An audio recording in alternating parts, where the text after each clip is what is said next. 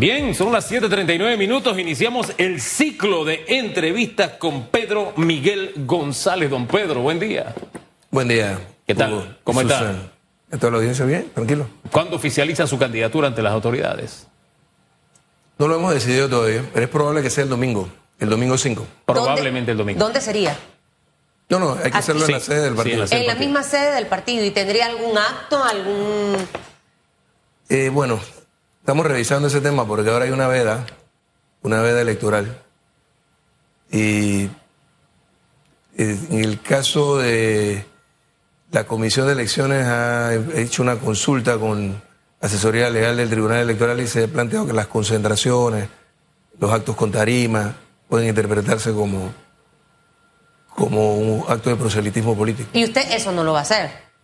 No, nosotros eh, es probable que hagamos un acto, un evento, pero no de proselitismo político. Ok. Y posteriormente hagamos la, Usted, hagamos la postulación, la formalicemos. usted estuvo aquí hace un par de semanas atrás y conversábamos acerca de precisamente el futuro del PRD. Y, y le tengo que preguntar, señor Pedro, señor Pedro Miguel, ¿qué ocurrió con la posibilidad de que Rosario Turner fuera esa figura?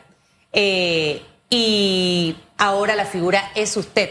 Eh, básicamente, o sea, ocurrió algo, ella prefirió no hacerlo. Y, y hablándole alto y claro al país, usted ha sido un hombre que ha mantenido una posición Sí. muy radical en, en cuanto a, a cómo el partido lleva el rumbo. Eh, y o- obviamente al no querer participar la doctora Turner, no sé si Pedro Miguel dijo, no puedo dejar este camino libre. O sea, ¿qué ocurrió? Cuéntenos. Bueno, mira, eh, desde el principio hubo compañeros y compañeras de todo el país que planteaban eh, la precandidatura nuestra. Eh, sin embargo, nosotros eh, fuimos amplios, algunos preferían a Martín Torrijos, otros a la doctora Turner. Incluso ahora en la etapa que ha surgido la, precandidatura del presidente de la Asamblea, algunos se inclinarían hasta por hacer una sola propuesta alternativa a la que pretende imponer el gobierno. Eh, pero sí, en el, en el caso particular de ella, que conversamos, ella agradece el, el apoyo que se le ha brindado, todo el respaldo, pero no- por situaciones familiares principalmente, no se sentía en condiciones de afrontar un reto como este en este momento. Ahora, eh, el tema de la posibilidad de presentar una sola candidatura, sea alrededor de Cristiano, alrededor de Martín, ¿existe todavía? Claro, eh, y lo dije ayer en, en mi intervención, nosotros, digo, pueden surgir distintas candidaturas, todavía no se sabe si Martín finalmente decidirá postularse. Eh, si él lo hiciera, tendríamos que avanzar en la campaña, pero la idea central es que podamos tener una sola candidatura alternativa. Hace unos días yo le escribí y le dije, después que Aquel que leí una más chance, ¿no? después que leí una, una declaración suya diciendo que Martín sería un candidato extraordinario, o sea, más arriba de extraordinario es difícil que haya otra cosa, ¿verdad? Entonces me quedé confundido. Patidifuso, que le, le gusta a mi compañera que diga, quedé patidifuso. Claro. Porque yo meto, o es con la doctora Turner o es con Martín. Y me dijo caliente, caliente, o sea, ni lo uno ni lo otro, pero no, no sabía que usted al final se iba a postular, pero solo lo dijo como una anécdota ahí para que veamos cómo se mueve el tema de la, de la política. Hace unos días usted dijo que el señor Gaby Carrizo marcaba de último en sus encuestas. ¿Y usted dónde marca? Bueno, cuando nosotros hicimos las mediciones aquellas de, la- de las que les hablé, de las siete o ocho figuras del partido que medimos, que está el doctor Pérez Valladares, Martín Torrijos, la doctora Turner y demás, quien marcó de último fue él. Y quien marcó de primero en esa encuesta fue realmente Zulay Rodríguez, que todavía no había optado por ser una candidata independiente, uno no, no era tan pública su candidatura Pero es independiente. que hubo dos encuestas, una a mitad de año y la Claro, otra al te estoy hablando la, la de agosto. La de- en, la, Exacto. en la de agosto. Y en esa medición, eh, para sorpresa mía, ma- marcábamos, eh, se me dio mi nombre también, marcábamos bien. Arriba del señor. Mar- ¿Marcaban bien dónde? De 108. ¿De cuánto? ¿Cuántos estaban en la encuesta, me dijo usted? O siete u ocho. Siete u ocho, no, 108 eran demasiadas, pero en fin, no veía. Sí, marcaba de tercero. De Marcaba tercero. de... De tercero en la, en la Y encuesta. Gaby de octavo. De último, sí.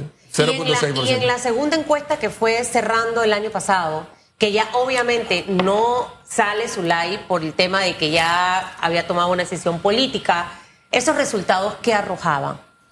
Lo mismo, exactamente lo mismo, no hubo mayor variación.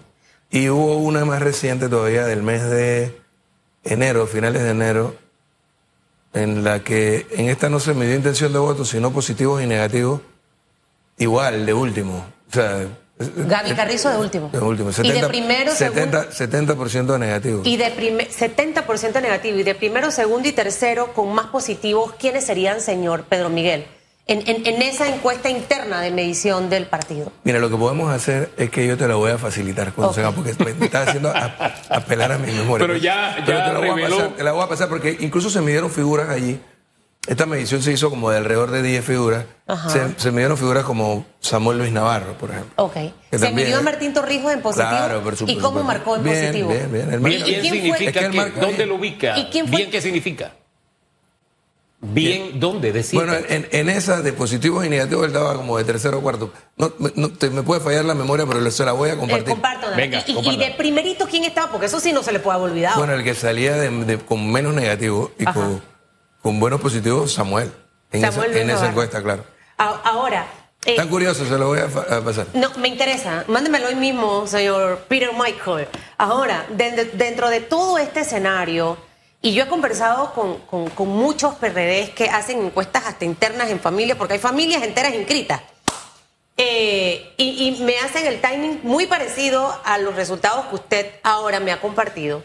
¿Siente usted que dentro de las bases del Partido Revolucionario Democrático está esa fuerza que se resiste al tema de guardar eh, ciertas posiciones para las elecciones, la manera en la que se está llevando todo y que, y que ese, ese gran sentir de malestar pueda ser el que triunfe en las primarias en junio de este año? Bueno, esa es parte de la apuesta que nosotros estamos haciendo. Eh, Esta es una dirección política muy, muy errática. Es una dirección política que ha tomado decisiones sin precedentes en la historia del partido. El tema de la reserva no tiene ninguna discusión. Reservar las siete curules de San Miguelito para supuestas alianzas es absurdo. O las dos de Bocas del Toro, cuando los dos diputados son del PRD actualmente. Eh, es obvio que, lo que han hecho es burlarse de- del partido y de la ciudadanía con este tema. Y creo que sí, yo creo que les va a pasar, bueno, en San Miguelito, por ejemplo, para que lo entiendan, es la circunscripción más grande del país y en la que más inscritos del PRD hay. No va a haber primaria para diputado, para alcalde, ni para representante en los corregimientos donde hay un representante del PRD, fíjate. O sea que obviamente se están reservando para los actuales representantes del PRD. Y solo podrán votar para presidente. Yo pienso que ese malestar eh, debe reflejarse el 11 de junio. Y por eso es que nosotros estamos planteando de que al final debe haber una sola candidatura alternativa a la que, a la que se pretende imponer desde el gobierno para convertir el 11 de junio en una especie de referéndum. Los ¿Qué que estén de acuerdo con este gobierno y con esta dirección política que voten Sí. con el abanderado del gobierno. Claro. Y ¿Qué- los que no, votaríamos por la otra opción. ¿Qué, candida- qué, qué- qué características debe tener esa candidatura única de los que están en el tapete, que no son muchos? Mira, el señor lo- usted, tal vez el señor decir- Martín, ¿cuál sería la figura más potable? Yo te puedo decir cuál. Bueno, pues, pues, lo, lo primero es que sea el que mayor simpatía esté generando en encuestas creíbles. ¿verdad? Eso. Pero lo otro es que debe ser una figura que, que tenga compromiso con una visión de transformación de la sociedad panameña. Algo que no es nuevo. Algo que venimos re- reiterando durante los últimos cinco años, del 2018. El presidente Cortizo, siendo precandidato, se comprometió junto con los demás precandidatos a impulsar ese proceso. Agarró la propuesta y la engavetó. ¿Cuál de los dos candidatos Aquel el- que tenga ese compromiso. tiene ese compromiso? ¿El señor Crispiano o el señor Ah, bueno, ve, espera. Vamos a la, a la contienda. Porque a lo mejor, si, si ellos se postulan y el que mejor está marcando soy yo, me apoyan a mí. ¿Qué te parece? Ahora, dentro de todo esto que estamos hablando, 11 de junio es la fecha. ¿Cuál sería el deadline o el- la fecha tope para pensar en una posible coalición Yo- entre Cristiano? entre, entre los que surjan. Entre los que surjan. Yo pienso que puede- pudiera ser principios del mes de mayo. Principios del mes de O mayo. sea, más, y, más- más de un mes antes de la y primaria. estarían a tiempo suficiente para poder hacer esa campaña interna. Yo pienso que sí. Yo pienso que sí porque, bueno, aunque oficialmente la campaña no arranca sino hasta el 10 de abril por la ley electoral, desde antes ya se están haciendo amarres y reuniones y proselitismo. Eh, Así que yo pienso que en el mes de marzo se puede hacer una medición, en el mes de abril otra y en el mes de mayo tomar una decisión. ¿Quiénes hacen esas mediciones, señor Pedro Miguel? Consultores del medio. Probablemente sean los mismos que consulta a MED como que consultan los otros medios. Pero de trayectoria, ¿no? o sea, no estas encuestas manipuladas. Ahora, ¿usted cree que después de todo este proceso, yo siempre digo que la competencia es buena. a mí me encanta competir, pero de buena manera. Claro. Hay competencia que es de la negativa.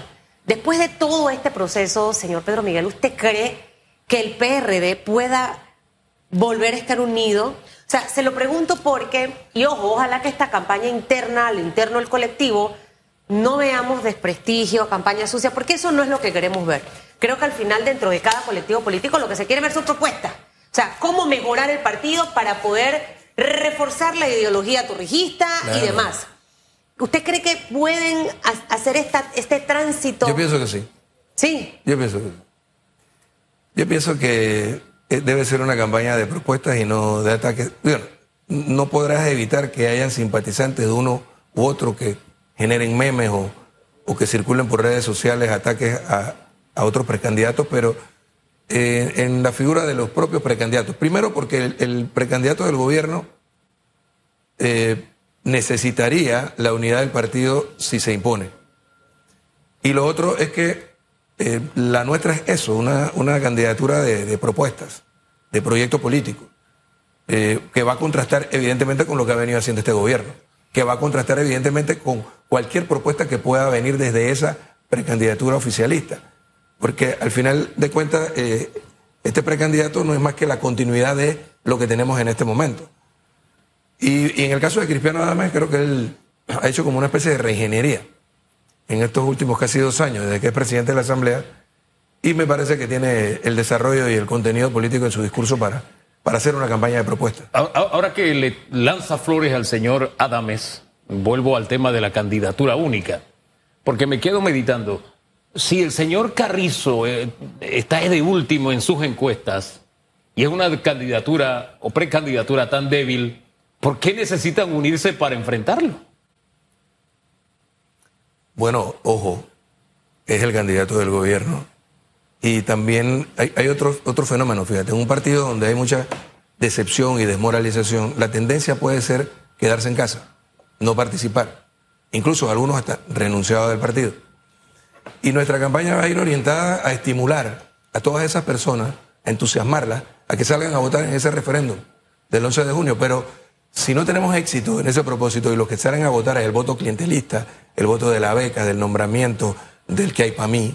¿Eso es lo que representaría la candidatura de gobierno que usted dice? Pueden tener éxito ellos. Eh, ¿Eso es lo que representaría la candidatura de gobierno? Y nosotros vamos a hacer todo lo posible para que eso no ocurra. Pero fíjese un detalle, usted habla de candidato de gobierno y, ojo con demonizar la figura, porque el que salga, sea usted, sea Cristiano, sea Martín, va a ser el candidato de gobierno. Va a ser el candidato del partido. Del partido que está en gobierno. Ah, claro. Entonces nos tocaría. No, porque fíjate, es un tema de liderazgos. Ah, ok. Ok. Estamos juntos en el mismo partido. Pero el liderazgo que tenemos ahora, o sea, Nito Cortizo y José Gabriel Carrizo apostaron por fortalecer la corriente dentro del partido más clientelista y atrasada. Los del que hay para mí. Eso fue lo que vimos en el último Congreso. Y nosotros estamos apostando a derrotarlos a ellos el 11 de junio, pero tampoco es que lo vamos a echar del partido. Obviamente los necesitamos para poder ganar. Y por eso nuestra, nuestra campaña va a ser de propuesta. Un nuevo liderazgo con una propuesta realmente vinculada al, ideario y al proyecto torrijista. ¿Cómo, ¿Cómo sería ese liderazgo? Y al final, mira, una cosa que es buena y se la aplaudo, es que estando en esta campaña interna y desde el momento que siempre hemos entrevistado al señor Pedro Miguel, usted nunca ha ido con insultos, con denigrar, con ofender al resto de los candidatos. Y así deben ser las campañas, sin necesidad de caer en ese, en ese juego tan negativo. Específicamente, si ustedes se van a enfocar en temas de propuestas, ¿qué cosas empezarían a erradicar, a eliminar, a aumentar dentro del partido político lo que se llama como ERAC eh, eh, en, temas de, trabajo organizacional con personas y empresas? Eh, ¿Qué van a reducir? ¿Qué van a eliminar? ¿Qué van a aumentar en realidad para tratar de recuperar al partido? O sea, ¿cuál es esa gran propuesta que Mira. tienen ustedes a diferencia de las otras opciones que hay? Mira, la coyuntura de julio pasado demostró que hay una desconexión entre el liderazgo político y el liderazgo social. Y lo que nosotros nos proponemos hacer durante esta campaña y después del 11 de junio es afianzar ese vínculo que originalmente tuvo el partido con los distintos actores sociales, con los gremios, con las cooperativas, con las organizaciones campesinas, es, decir, con la sociedad en su conjunto. Y en cuanto a lo y, para, para promover lo que sería un cambio estructural en Panamá, una reforma a la Constitución y la revisión del marco regulatorio de los sectores estratégicos que le cedimos al capital transnacional. O nosotros no estamos planteando ahora estatizar de vuelta las telecomunicaciones o la energía, pero sí debemos revisar esas concesiones para que el Estado se fortalezca financieramente. ¿Qué implicaría ¿Y qué esa haber? revisión? Y fíjate, ¿qué debe haber, Hugo? ¿Qué, qué implicaría esa revisión? ¿qué Disculpe, porque haber? eso es muy delicado. ¿Qué implicaría esa revisión? que, que nosotros podamos hacer valer el rol de la nación panameña, del Estado, en esas concesiones. Porque lo que ha ocurrido durante estos más de 25 años de la cesión del Estado de esa responsabilidad al capital privado transnacional es que estas eh, concesionarias se han encargado de sobornar a lo largo de los años a los tomadores de decisiones para reducir al mínimo los beneficios a la nación panameña.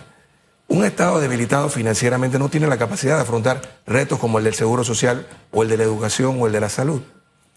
De eso es de lo que estamos hablando nosotros. Ahí entraría el ahora, tema Ahora bien, tú me dices, claro, por supuesto. Pero fíjate, fortalece financieramente al Estado y no haces correctivos en temas, por ejemplo, de justicia y corrupción. Porque lo que eh, prevalece ahora es una estructura de corrupción que se magnificó durante el gobierno de Ricardo Martinelli y que no la desmanteló Varela y que no se ha desmantelado en este gobierno.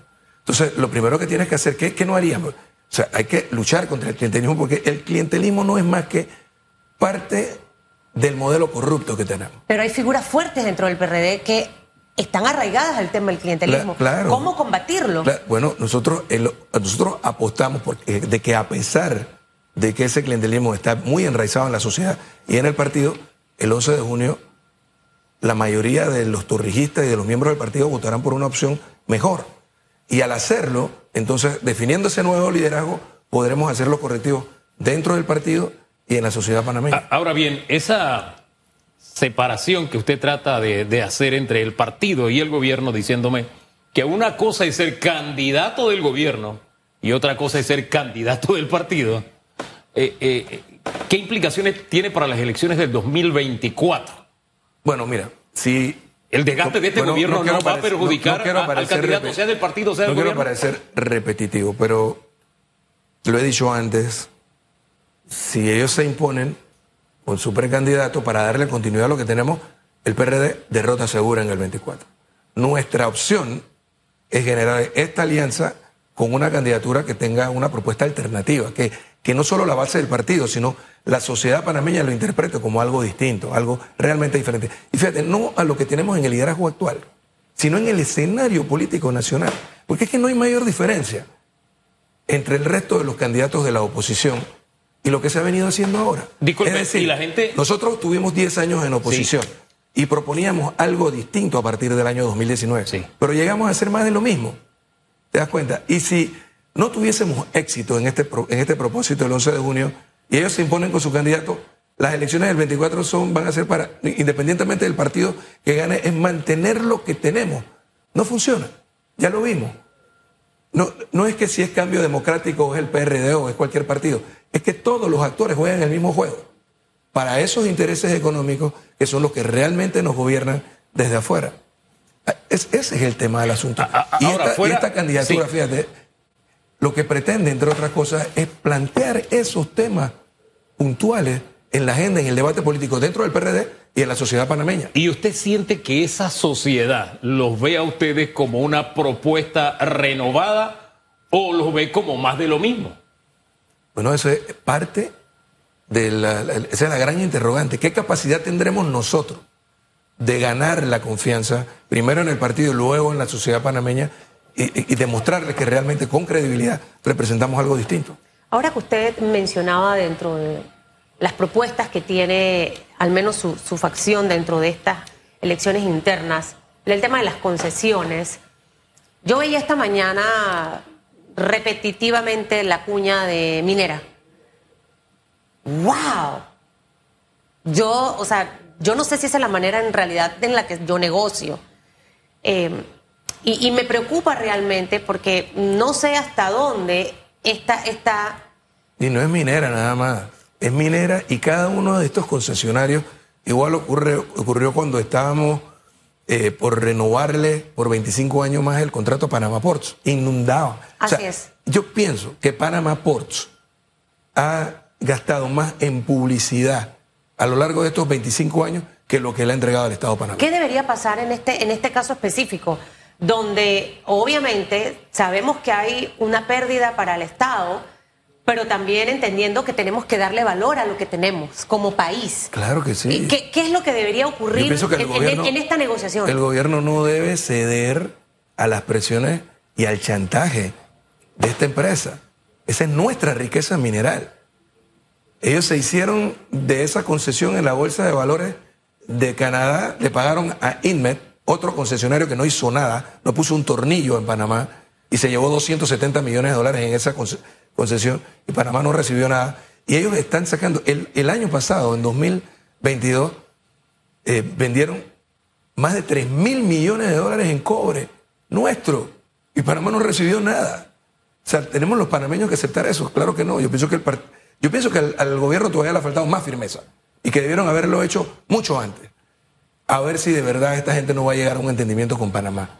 O sea, nosotros no debemos dar nuestro brazo a torcer. El gobierno debe mantenerse vertical porque además pienso que todavía esos 375 a 400 millones de dólares son insuficientes. Fíjate, vendieron 3 mil millones de dólares el año pasado de nuestra riqueza. Bueno, pero mineral. esa cantidad que acaba usted de mencionar tampoco es aceptada por la empresa. O sea, a pesar de que es un monto en realidad bajo en comparación a lo que percibe la empresa. Ellos no tienen contrato. Ellos no tienen contrato, ellos no deberían estar operando. El gobierno debería haber paralizado no solo el puerto, sino las operaciones en la mina. Y si eso nos va a costar algo, bueno, esperar a, hasta que lleguemos a un entendimiento. Y creo que el Estado panameño también debería estar revisando la posibilidad Así de es. que no existiendo esa concesión pudiéramos ver a otros actores en el mercado mundial que pudieran venir hacer la explotación. Creo que es oportuno hablar de ese tema. Todo lo de las concesiones, al final, eh, siempre tenemos que ver las cosas con luces largas, porque Claro. siempre somos muy reactivos. En el momento que se presentan, ahí es cuando voy a resolver, ahí es cuando me voy a sentar y ya Susan, ha ocasionado un impacto eres- negativo. Mira, tú eres más joven que yo, yo creo que soy más o menos de la edad de, de Hugo. Pero yo recuerdo cuando se discutía el- los tratados Torrijos-Carter, ya yo era un niño de 12 años. Y yo me acuerdo que había gente que decía que si los gringos se iban de Panamá, Lo el mundo se acababa. Lo recuerdo. Y al final, ¿cuál fue el resultado? ¿Cuánto le ha aportado el- en un solo año? El año pasado solamente, el canal de Panamá le aportó 2.500 millones de dólares al presupuesto general del Estado, además de todo lo que aporta la propia economía. Eso fue porque luchamos por nuestra soberanía. Y ahora, ¿qué ocurre? Que la soberanía sobre nuestros recursos naturales, telecomunicaciones, energía, puertos, minería, están en manos del capital transnacional. Volvimos a lo que teníamos antes. Entonces, luchar por eso es importante, porque es la única forma en que nosotros vamos a poder darle respuesta a la sociedad panameña. Nuestras riquezas se le están llevando hacia afuera. Y los panameños solo estamos viendo cómo pasa de, mano- de una mano a otra. Nosotros tenemos que hacer ese esfuerzo, tenemos que ponernos los pantalones largos. Y, y existe la experiencia ya en negociaciones. Antes de los tratados de Torrijos-Carter hubo un ensayo importante, una lucha, que fue la famosa guerra del banano. No sé si ustedes han oído hablar de ella, porque las transnacionales que operaban desde Ecuador hasta Centroamérica con el mercado del banano le imponían condiciones inaceptables a nuestros países. Y nuestros países se pusieron de acuerdo y lograron un triunfo en esa guerra del banano para que las condiciones de nuestros trabajadores y de, de nuestras naciones fueran distintas. Entonces, eso es lo que hay que hacer. Hay que replicar ese ejemplo que vivimos con Torrijos, que vivimos con otras generaciones, en esta generación, porque hemos perdido ese sentido. Y es lo que estamos tratando de impulsar desde nuestro movimiento. Por eso es que fíjate que nuestro movimiento no habla de rescate torrijista ni de rescate del PRD, estamos hablando de rescate nacional. Si no hacemos nada, vamos a la deriva.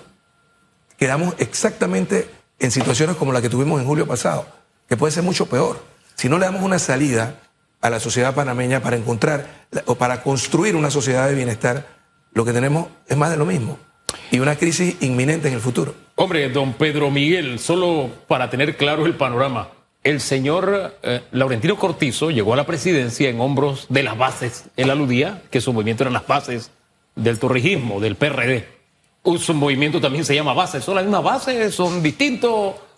Hay, eh, él, no, no sé. Sí, yo pienso que todo eso es digno de revisión. Yo pienso que nosotros en el PRD hemos sido demasiado laxos para permitir que cualquiera llegue al partido y aspire a ser representante, alcalde, diputado y hasta presidente de la República, sin tener realmente un compromiso, una visión compartida y, y entender cuál es el rol que este partido está llamado a jugar en la sociedad panameña.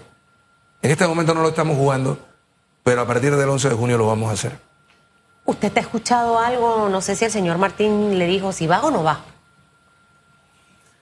Yo pienso, mira, y, eso es entrar en el terreno de la especulación. Quizás ustedes pudieran invitarlo para que él venga a contestarle las preguntas, pero creo que más bien él va a esperar a ver qué pasa el, el 11 de junio. ¿Hasta cuándo Pero se le acaba el tiempo. Ajá, ¿hasta cuándo tiene No, no, porque es que una de las opciones que he escuchado por ahí, y yo no se lo recomendaría a él, es que corra por, por otros partidos políticos. Okay. ¿Y en el PRD hasta cuándo tendría para poder tomar? Hasta el 8 de marzo, el 8 de marzo, miércoles 8 de marzo cierran las El miércoles de la otra semana. Exactamente. Sería el deadline. Dentro de nueve días.